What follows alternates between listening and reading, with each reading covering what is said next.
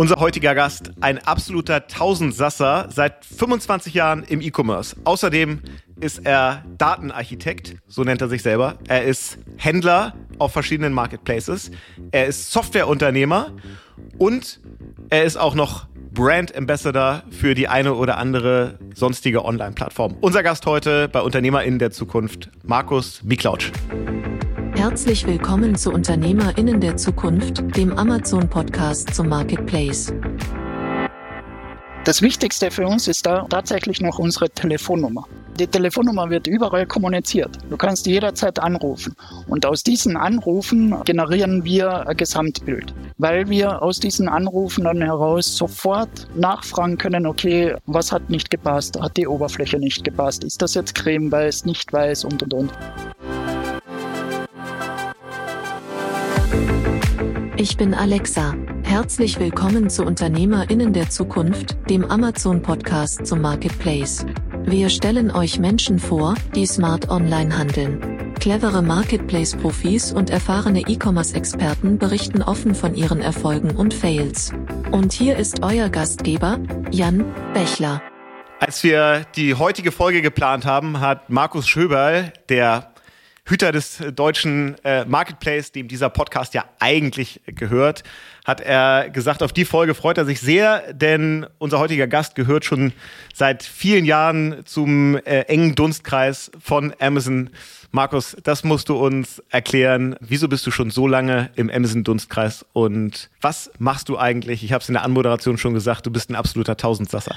Ja, danke mal für die Einladung. Äh, direkt aus Klagenfurt am Wörthersee was an sich schon einmal besonders ist, weil wir eben nicht in einer Großstadt sind, sondern wirklich jetzt im Süden von Österreich.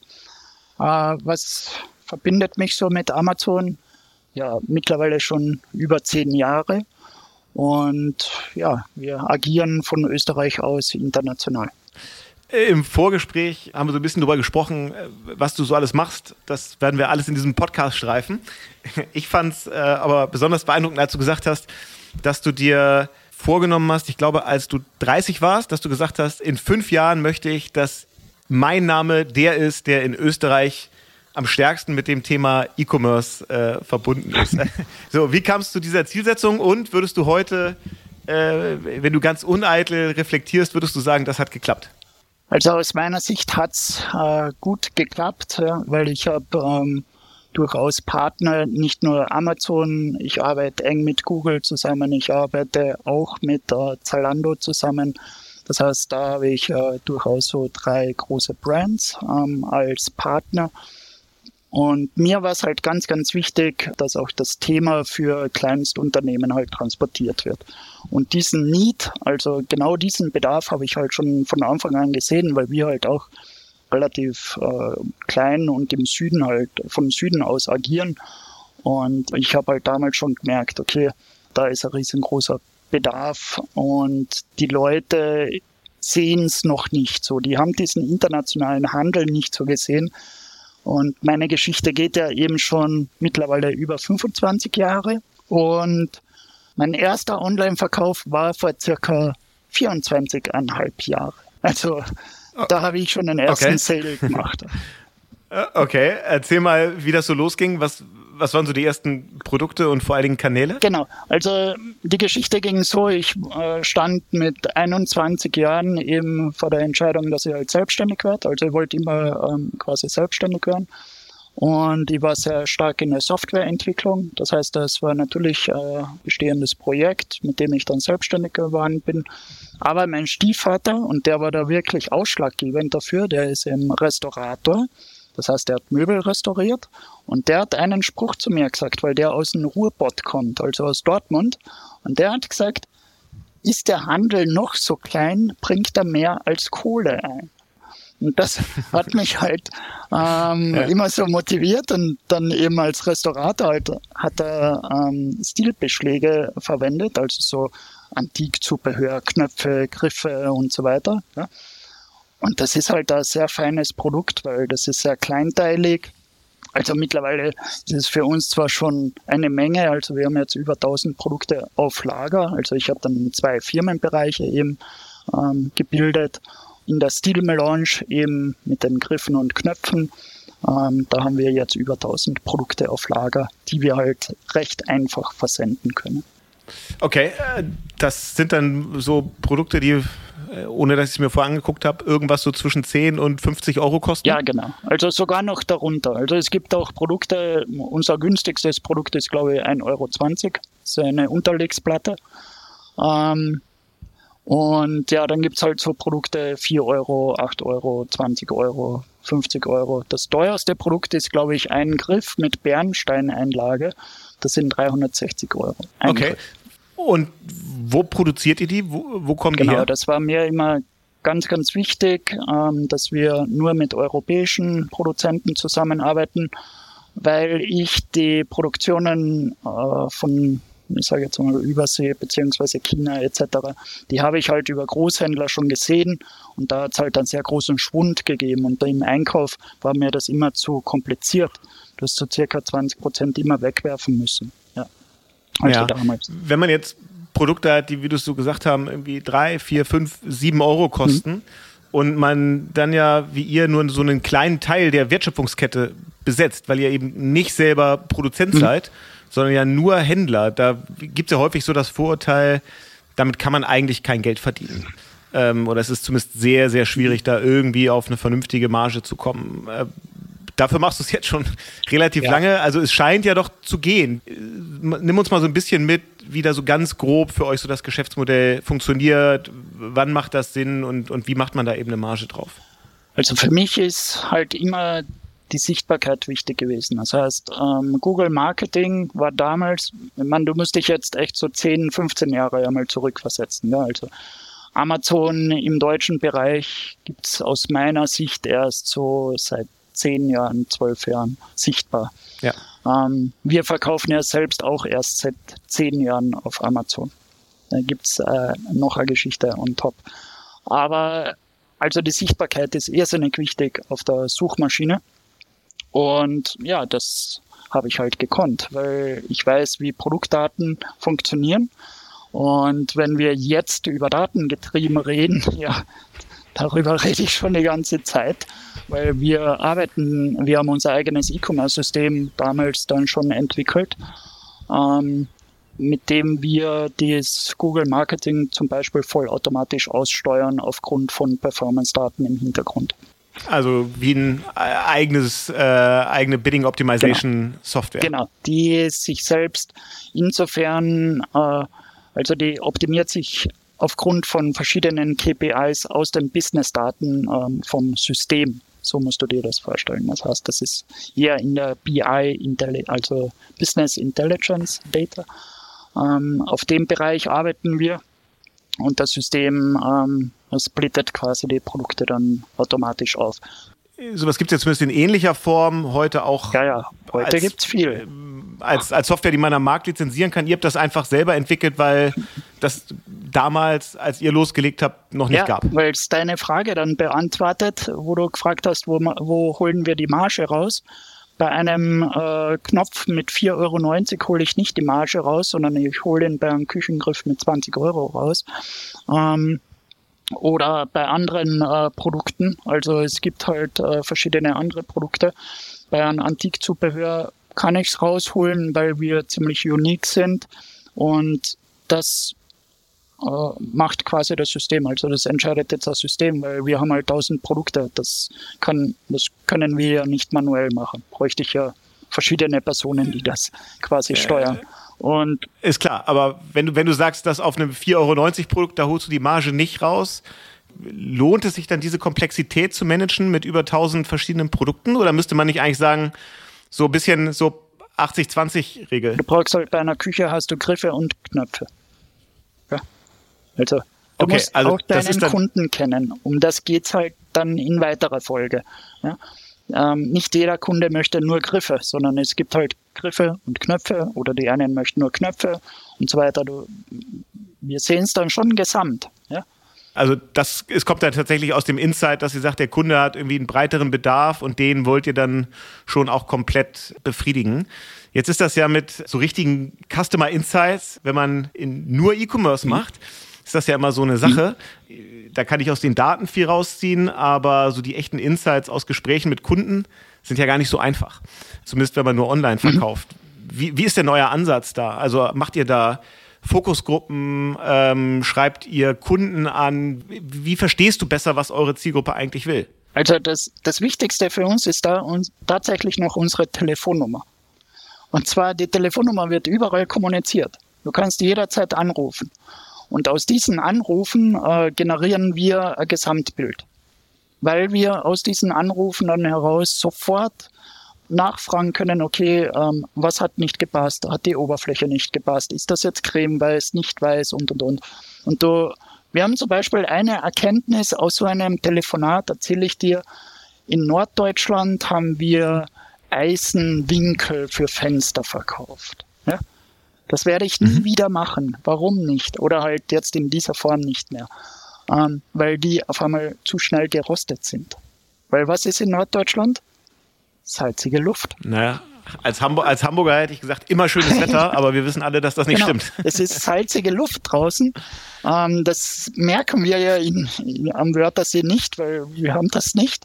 Und dann haben wir tatsächlich das Feedback bekommen, ja, ähm, es rostet zu schnell. Und ähm, ja, das hörst du halt direkt im Telefonat.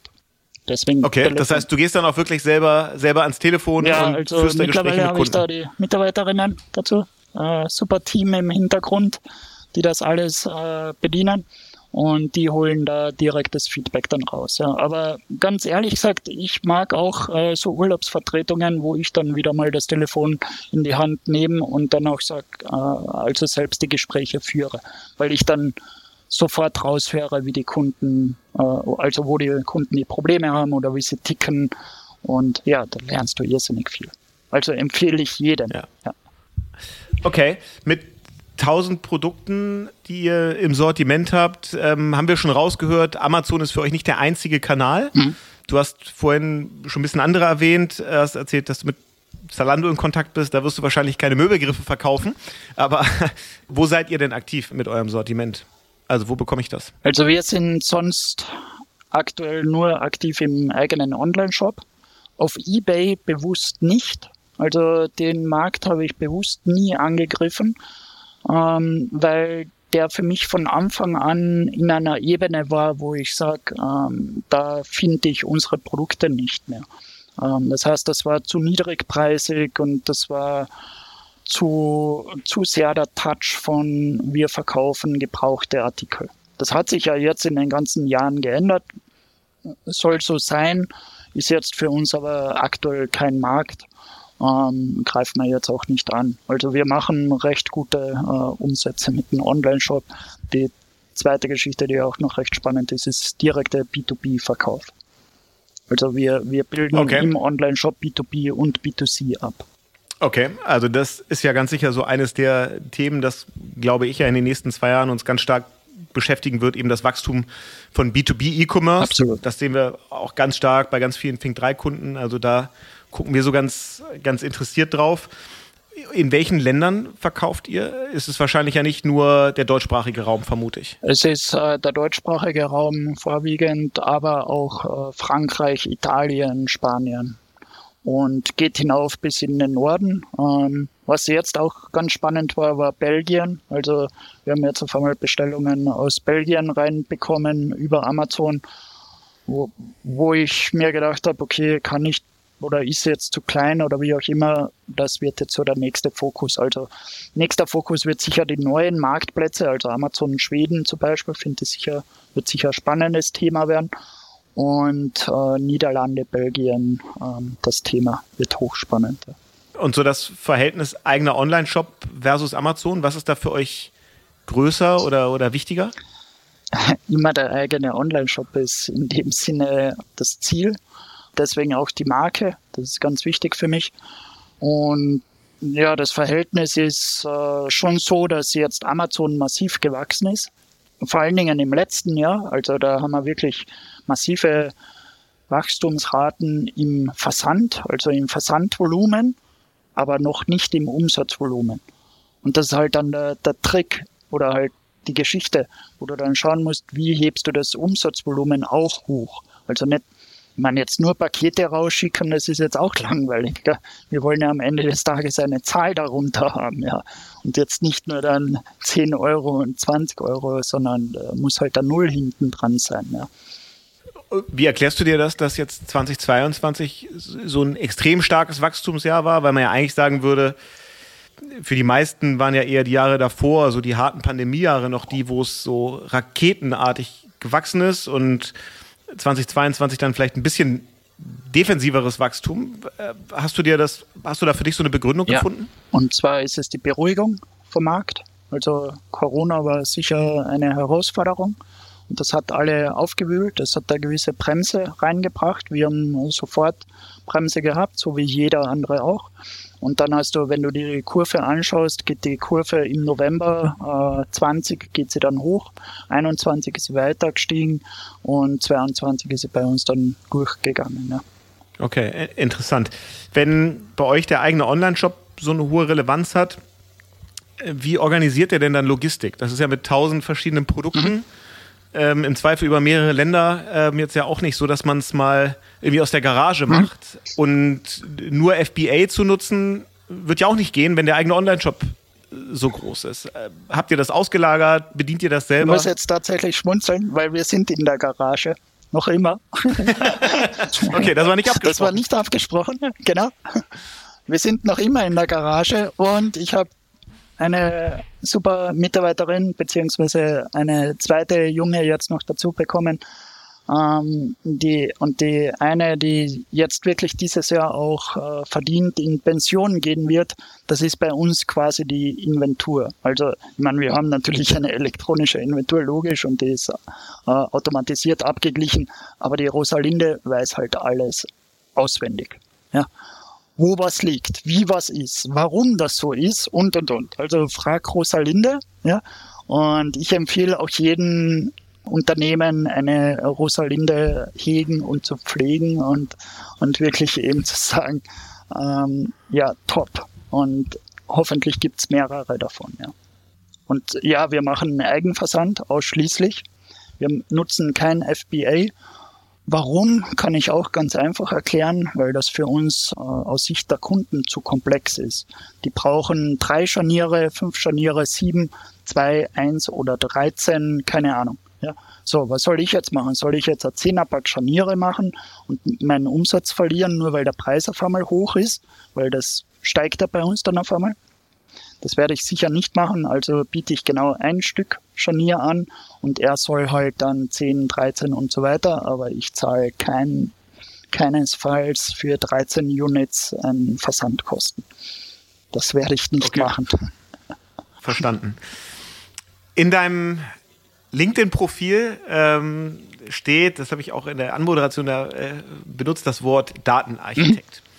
Ähm, und du hast schon erzählt, du bist ja selber, äh, kommst eigentlich aus der Softwareentwicklung. Mhm. Also hohe Affinität zu Software, Zahlen, ähm, Technologie. Wir haben schon ein bisschen rausgehört, ihr habt eine eigene Software mhm. entwickelt. Mhm. Über die wollen wir auch gleich mhm. sprechen. Aber äh, weil ich glaube, das ist schon spannend für ganz viele HörerInnen. Wie ist denn so euer Tech-Stack oder Tool-Setup für das eigene E-Commerce-Geschäft? Ähm, was, was nutzt ihr so im Alltag, um wirklich euer Geschäft so gut zu machen, wie ihr es macht? Ja, tatsächlich halt unser eigenes System. Ähm, aber ich gebe dir gerne einen Einblick, was wir darin sehr gerne nutzen oder ich sehr gerne nutze. Und das ist systemunabhängig. Also ich bin mittlerweile so aufgestellt, dass ich sage, mir ist das System egal. Also ob das Shopify, WooCommerce, unser System, wie auch immer heißt, das ist ja vollkommen irrelevant, wie das, der Systemnamen heißt. Weil das Spannende ist ja, was machst du mit dem System? Und ich lese zum Beispiel aus meinem System heraus eine Produktleistung ähm, von gewissen Produkten. Nehmen wir an Küchengriffe, Porzellan, 160 mm Bohrlochabstand, Verkaufszeitraum letzten 14 Tage auf den Kanälen Amazon intern und so weiter. Und das ist halt für mich eine Business-Entscheidung. Und so entscheide ich, oder so kann man den Einkauf entscheiden, so kann man ähm, Marketing steuern, so kann man, also da kannst du halt irrsinnig viel machen. Ja. Und gerade im Marketingbereich ähm, passiert das bei uns zum Beispiel dann, wie gesagt, schon vollautomatisch. Ja. dass der dann halt selbst entscheidet, aha, die und die Griffe verkaufen sich in der und der Zeit so und so, also biete ich darauf oder schiebe ich den in eine andere Kategorie und so weiter. Okay, das ist so das Thema ähm, Kampagnenoptimierung, mhm. so im Advertising-Bereich. Mhm. Es gibt ja aber noch ganz viele andere Dimensionen, was irgendwie Operations angeht, was Suchvolumina, Keywords, Sichtbarkeiten und so angeht. Und dafür gibt es ja mittlerweile einfach ganz viele etablierte Tools am Markt. Das muss man nun wirklich nicht mehr, nicht mehr selber bauen. Ich vermute mal auch, das habt ihr nicht in der Tiefe und Breite alles selber gebaut. Also habt ihr da noch irgendwie Third-Party-Tools im Einsatz? Direkt fällt mir da jetzt im Moment jetzt nichts ein, was ich da jetzt nennen könnte, was jetzt wirklich spannend ist, ja. Okay, ähm, dann lass uns über eure Software sprechen. Ähm, X-Retailer oder weiß ich gar nicht, spricht man es X mhm. oder Cross-Retailer? Cross-Retailer, würde ich sagen. Ja, ja okay. Cross-Retailer. Mhm. Ähm, entstanden aus der eigenen Bidding-Optimierung für Google mal ursprünglich und so dem, dem eigenen Shopgeschäft? Genau, entstanden eigentlich aus der Industrie. Und zwar in der Form, weil ein Industriekunde hat dynamische Produkte und diese dynamischen Produkte haben halt Artikelnummern, ähm, die halt pro Variante sich wechseln. Okay? Das heißt, wir haben schon ganz früh Konfiguratoren gebaut und daraus ist eben das Thema entstanden, wie bildest du ein Produkt ab? Und dein Produkt hat verschiedene Attribute und wir haben halt das immer auf Attributsebene gesehen und wie gesagt, also vor 20 Jahren war halt das Produkt nur Titel, Produktbeschreibung und in der Produktbeschreibung ist dann alles drin entstanden. Und bei uns war das damals komplett schon aufgeteilt in verschiedene Attribute.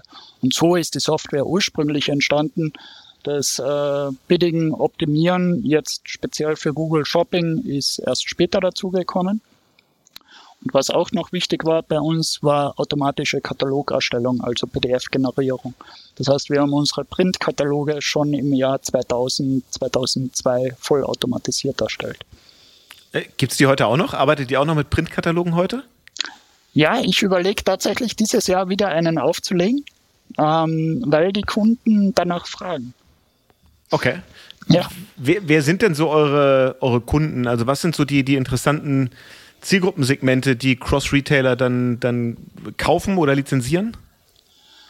Also das sind dann schon äh, größere, also die jetzt äh, größere Volumen jetzt haben, also größere SKU-Zahlen ähm, und dort eben Daten optimieren möchten, weil wir haben uns jetzt ein bisschen zurückgezogen, natürlich aufgrund von äh, Shopify und Co., wie sie jetzt alle heißen, ähm, also als E-Commerce-System jetzt aufzutreten, sondern wir sind im Bereich Datenanreicherung, Datenaufbereitung. Ähm, wenn wir jetzt reden über Google, also über Textgenerierung, ja, sowas haben wir zum Beispiel auch drinnen aufgrund von Produktmerkmalen. Und ja, in diese Richtung geht's hinein. Ähm, aber noch eine kleine Geschichte dazu. Es geht uns jetzt nicht darum, unsere Software anzubieten, sondern ähm, die meisten unserer Kunden bekommen also Software sowie Shopify und Co. Ja, und bei Bedarf unser Tool-Setup als Unterstützung. So musst du dir das vorstellen. Wir sind so Art wie eine Middleware dann im Hintergrund. Okay. Und ja. von der Software her würde man dann sagen, dass jetzt am ehesten so, weiß ich nicht, äh, Produkte wie äh, zum Beispiel Products Up oder so dann, dann Wettbewerber ja. sind? spannend, dass du das so fragst, weil mit denen haben wir gerade letztes Jahr intensiv gesprochen. Und äh, Products Up ist tatsächlich so, so ein Thema. Ähm, die sind ihre groß, sind super aufgestellt mhm. und da können wir halt mit unserem Know-how unterstützen. Das heißt, das könnte tatsächlich einer unserer Kunden sein. Okay, okay, okay. okay also so okay. in der Kategorie sprechen wir dann, ja. Ja, okay. Weil wir halt dann unterstützen können mit der Know-how, wie die halt auch weitergehen. Ja. Okay, also verstanden. Auch Thema Plenty Markets und Co. Also es, also Plenty Markets ähm, oder verschiedene andere Shop-Systeme kannst du halt mit unserem Software-Know-how quasi dann noch einmal unterstützen, auch als größerer Händler. Wenn du jetzt, du musst dir das so vorstellen, du hast ein großes Setup. Wir haben jetzt zum Beispiel eine Anfrage über 250.000 SKUs bis zu zwei Millionen. Ähm, wie machen wir eine Datenoptimierung? Wie reichern wir die Keywords, die Bullet Points alle automatisiert an? Ähm, Feed-Generierung, da in dem Bereich sind wir drinnen. Okay, verstehe. Und das ist das, wo ihr dann so eine Mischung aus Software und genau. Service genau. anbietet. Also genau. ein bisschen Software, ein bisschen Agentur. Das geht dann in die Richtung Datenarchitektur. Und der Begriff kam übrigens aufgrund des Wunsches von Google, der mich eben zu einem Vortrag eingeladen hat zum Thema Datenarchitektur. Deswegen eben Datenarchitekt. Okay, verstanden. Ja, genau. Und jetzt so für dich aus, äh, aus deiner Sicht als Unternehmer, mhm. ähm, wenn man so die beiden Geschäftsmodelle, ähm, Stil Melange auf der einen Seite und Cross Retailer auf der anderen Seite sich so anguckt, was ist das ähm, für dich Wichtigere? Also womit verbringst du mehr deiner Zeit? Aktuell verbringe ich viel Zeit im Cross-Retailer-Bereich, weil dort sich jetzt, also ich beschäftige mich halt sehr, sehr gern mit äh, kleineren und mittleren Unternehmen, die ich halt unterstützen kann im Brand Building. Also Brand Building auf Amazon oder im Online-Shop. Das ganze Thema Customer Journey, ähm, weil die Customer Journey eben, wenn ich dir erzähle über meine, über unsere Telefonate, dann ist das ja auch ein Teil dieser Customer Journey. Ja? Und eben dieses Kunden kennenlernen und das dann unterstützen mit Daten und dann noch einmal weiterzugehen, das ist halt ein irre spannendes Thema. Okay, wenn ich jetzt Kunde bin mit 500.000 äh, SKUs und ich mhm. möchte Cross-Retailer nutzen, äh, mhm. kaufe ich das Produkt, lizenziere ich das äh, einmalig oder dauerhaft? Also wie, sind, wie ist so das Geschäftsmodell dahinter? Gibt es meistens ein Projekt dazu, weil das sind dann schon Unternehmen, die halt auf Projekte abrechnen und dann wird das über Projektplan äh, dann abgerechnet und je nach Dauer, ähm, wie er halt das Produkt dann nutzt, wenn er zufrieden ist oder nicht zufrieden. Ähm, also ich sehe das sehr entspannt mittlerweile. Okay, weil ja. und, also, weil die, die, Frage kannst du nicht beantworten. Es ist so die Frage in der Softwareentwicklung, ähm, wie, wie baut sich das Haus auf? Und ich bin halt der Meinung, mittlerweile baut sich ein Haus anders auf, wie wir das gewohnt sind. Wir sind es gewohnt, ein Haus zu kaufen. Ich glaube aber, die einen wollen es kaufen, die anderen wollen es mieten, die anderen wollen es überhaupt nur hinstellen und die dritten wollen es vielleicht sogar bewegen. Also Weißt du, diese Flexibilität, die sollten wir nie verlieren. Deswegen möchte ich mich da überhaupt nicht binden an, nein, wir haben nur ein SaaS-Modell. Ja, klar wird unsere Software irgendwo dann auf einem Server betrieben. Aber wenn ich jetzt, bin jetzt gerade mit einem größeren Unternehmen im Gespräch, ähm, die haben ihre eigene AWS-Cloud, ja, sollen sie es dort nicht speichern. Kein Problem. Es sind zehn Jahre Know-how drinnen, das ist eh genug. Okay verstanden. In den jetzt 25 Jahren, den, die du im E-Commerce bist und davon äh, eben schon lange im, im Amazon-Dunstkreis, mhm. gab es eine Phase des, ich sag mal, des Nehmens und es gibt heute eine Phase des, des Gebens und zwar von Wissen. Und ich sage mal, vielleicht die Phase des Nehmens war sicherlich, als du einer der ersten Teilnehmer in der ersten Kohorte des äh, UDZ-Programms waren, also von Unternehmer in der Zukunft. Mhm. Erzähl mal so ein bisschen, wie bist du da reingerutscht? Wie ist das abgelaufen? Was hast du davon mitgenommen und was hat dir das gebracht? Die Anmeldung fand ich recht spannend, weil du solltest nur eine E-Mail schicken, die sehr kurz ist. Und diese, in dieser E-Mail solltest du dich kurz vorstellen. Und ich glaube, es waren 200 Wörter oder so, also echt ganz kurz. Ähm, wie, warum sollte Steel Melange bei Unternehmer, Unternehmerinnen der Zukunft teilnehmen? Und unser Ziel war damals Internationalisierung aus Österreich, aus Klagenfurt. Und das fanden die Amazonier scheinbar spannend, weil haben uns dann eingeladen.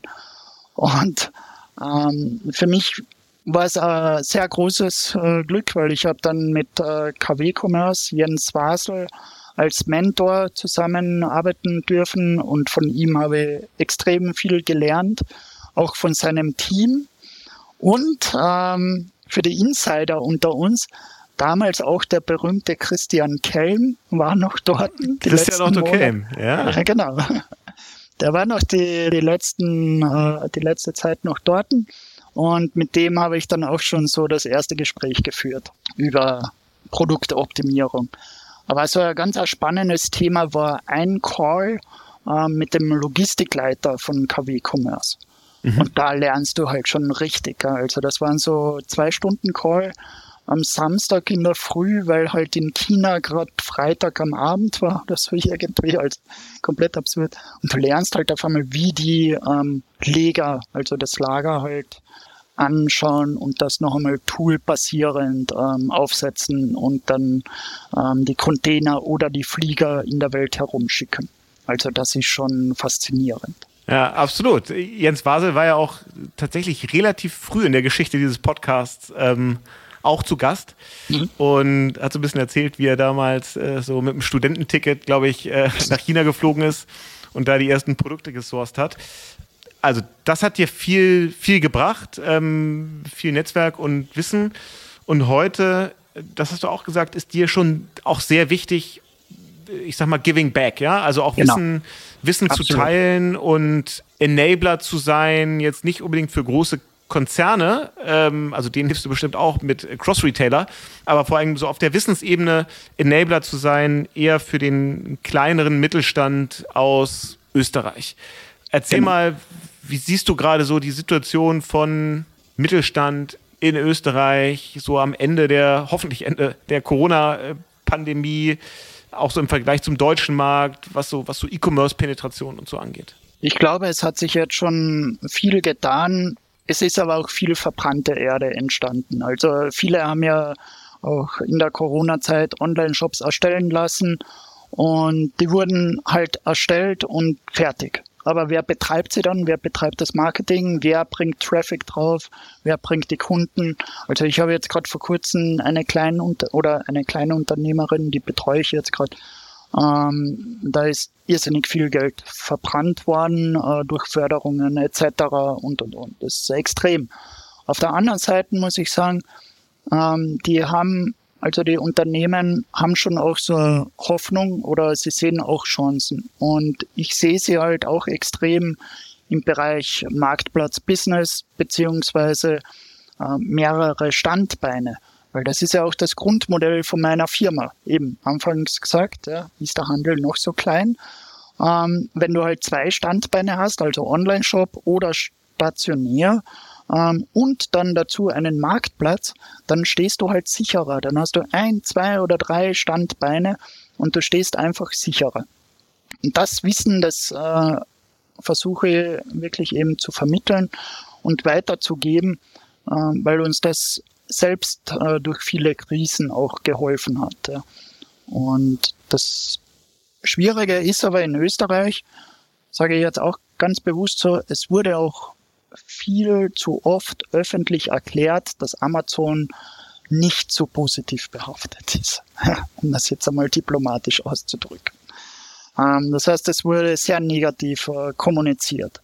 Und wenn ich mir dann aber im Vergleich dazu den deutschen äh, Markt anschaue, wie viele Konferenzen es in Deutschland gibt, alleine zu dem Thema, wie viele äh, mittlerweile Spezialisten es gibt. Ähm, man sieht ja eure Agentur, äh, da gibt es ja auch mittlerweile schon einige Mitanbieter, ähm, die ja auch nicht so klein sind. Also das ist ja mega, was da gerade abgeht. Und in Österreich diskutiert man vielleicht gerade drüber, ja, soll ich jetzt Amazon oder nicht? Und ich denke mal, warum, warum nicht? Der mhm. Kunde kommt ja auch zu uns. Wir, das ist auch so ein aktuelles Thema von mir. Ähm, wir sind in einem Tourismusland. Das heißt, ihr kommt ja aus Deutschland zu uns. Ja? Super, schöner Wörthersee. Was denkst du, wie oft ich Telefonate habe oder auch die Mitarbeiterinnen, wo es dann heißt, ma ja, Wörthersee, da war ich ja gerade auf Urlaub.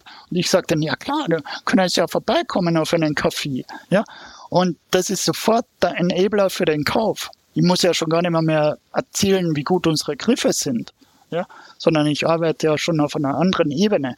Und das können wir im E-Commerce aus Österreich ähm, sehr, sehr gut darstellen. Und ich glaube, dass wir da die Marke Österreich viel besser nutzen können.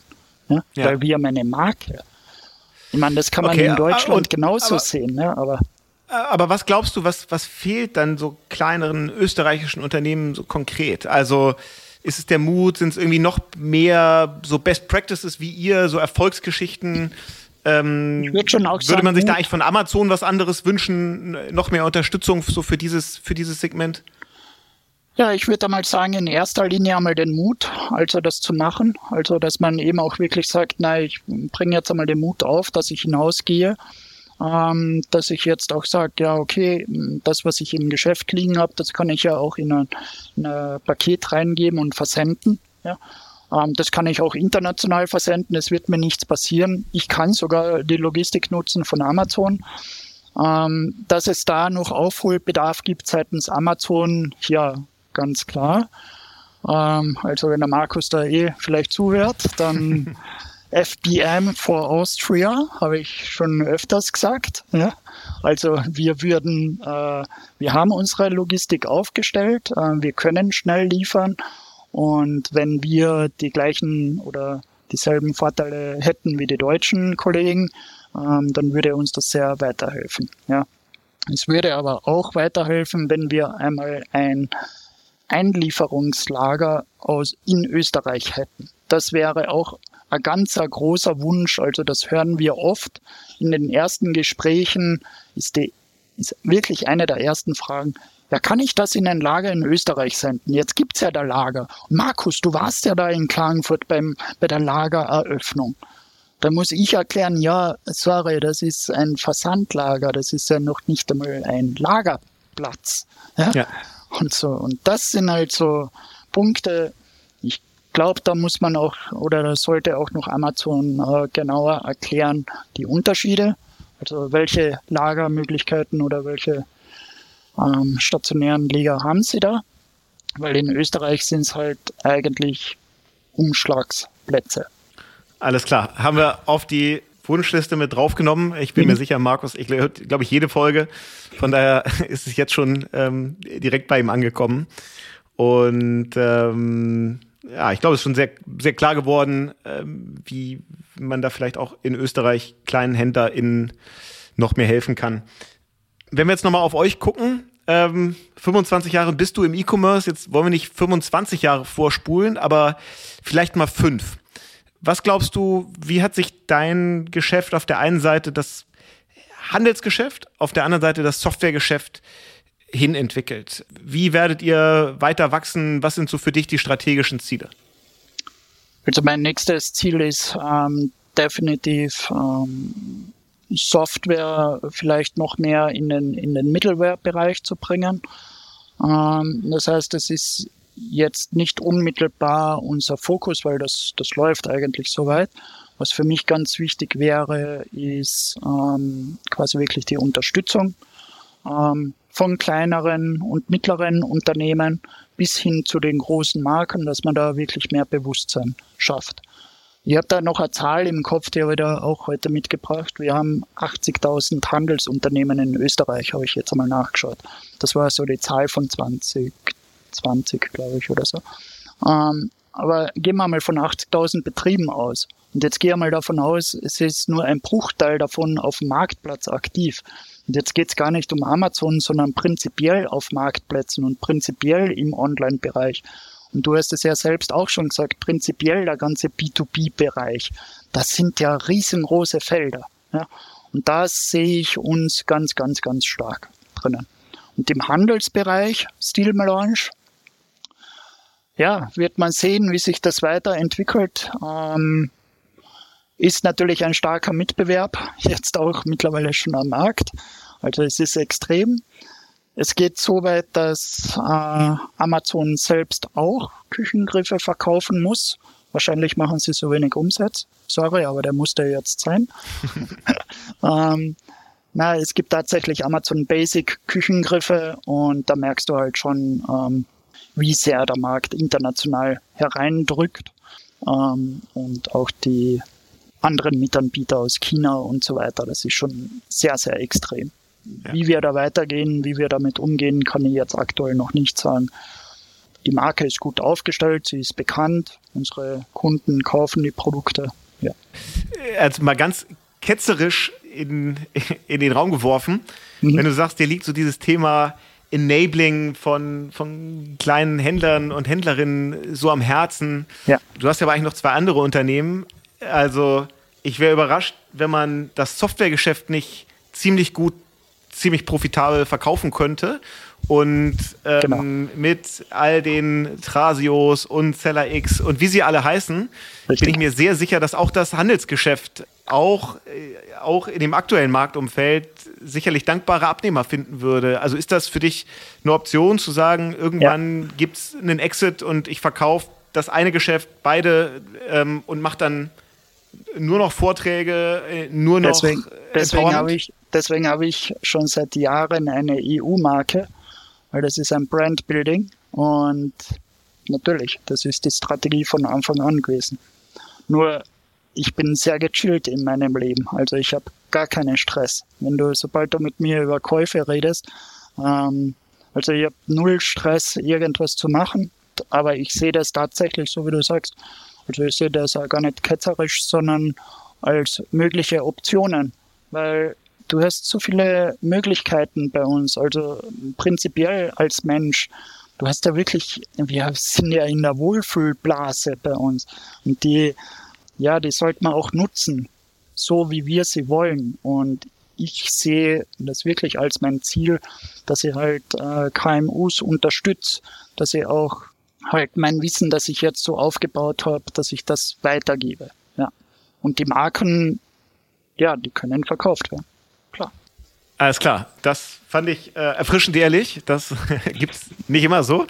Ähm, ich kann mich auch an Podcast-Gäste hier erinnern, die gesagt haben, nee, ist nie mein Ziel und keine zwölf Monate später ist es dann doch passiert. Ja, äh, deswegen, also danke für die Ehrlichkeit, danke aber auch für so diesen Ritt durch ähm, 25 Jahre Unternehmergeschichte im E-Commerce. Ich glaube, da war ganz viel dabei.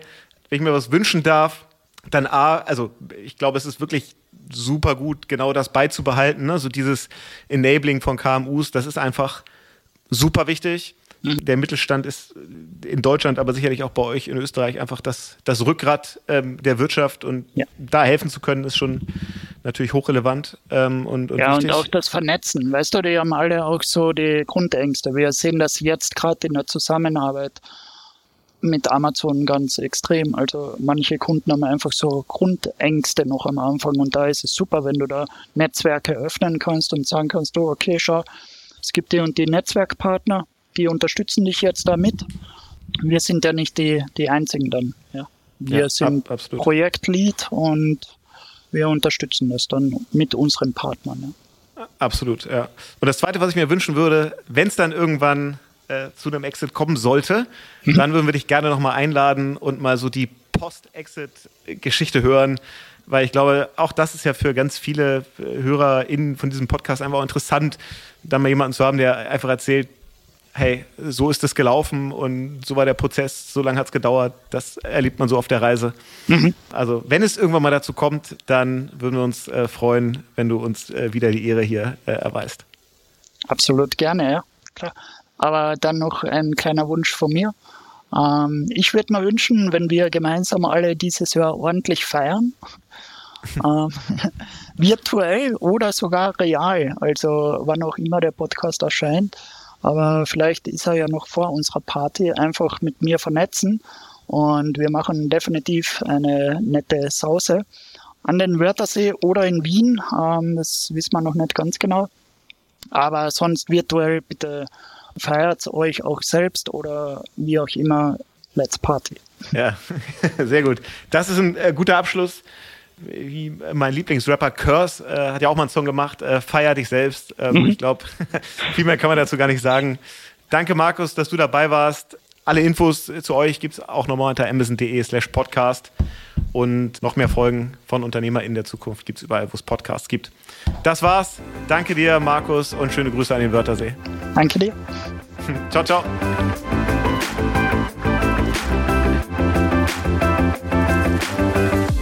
Das war Unternehmerinnen der Zukunft, der Amazon Podcast zum Marketplace. Weitere Informationen zum Podcast und unseren Gästen findet ihr auf www.amazon.de/podcast. Bis zum nächsten Mal.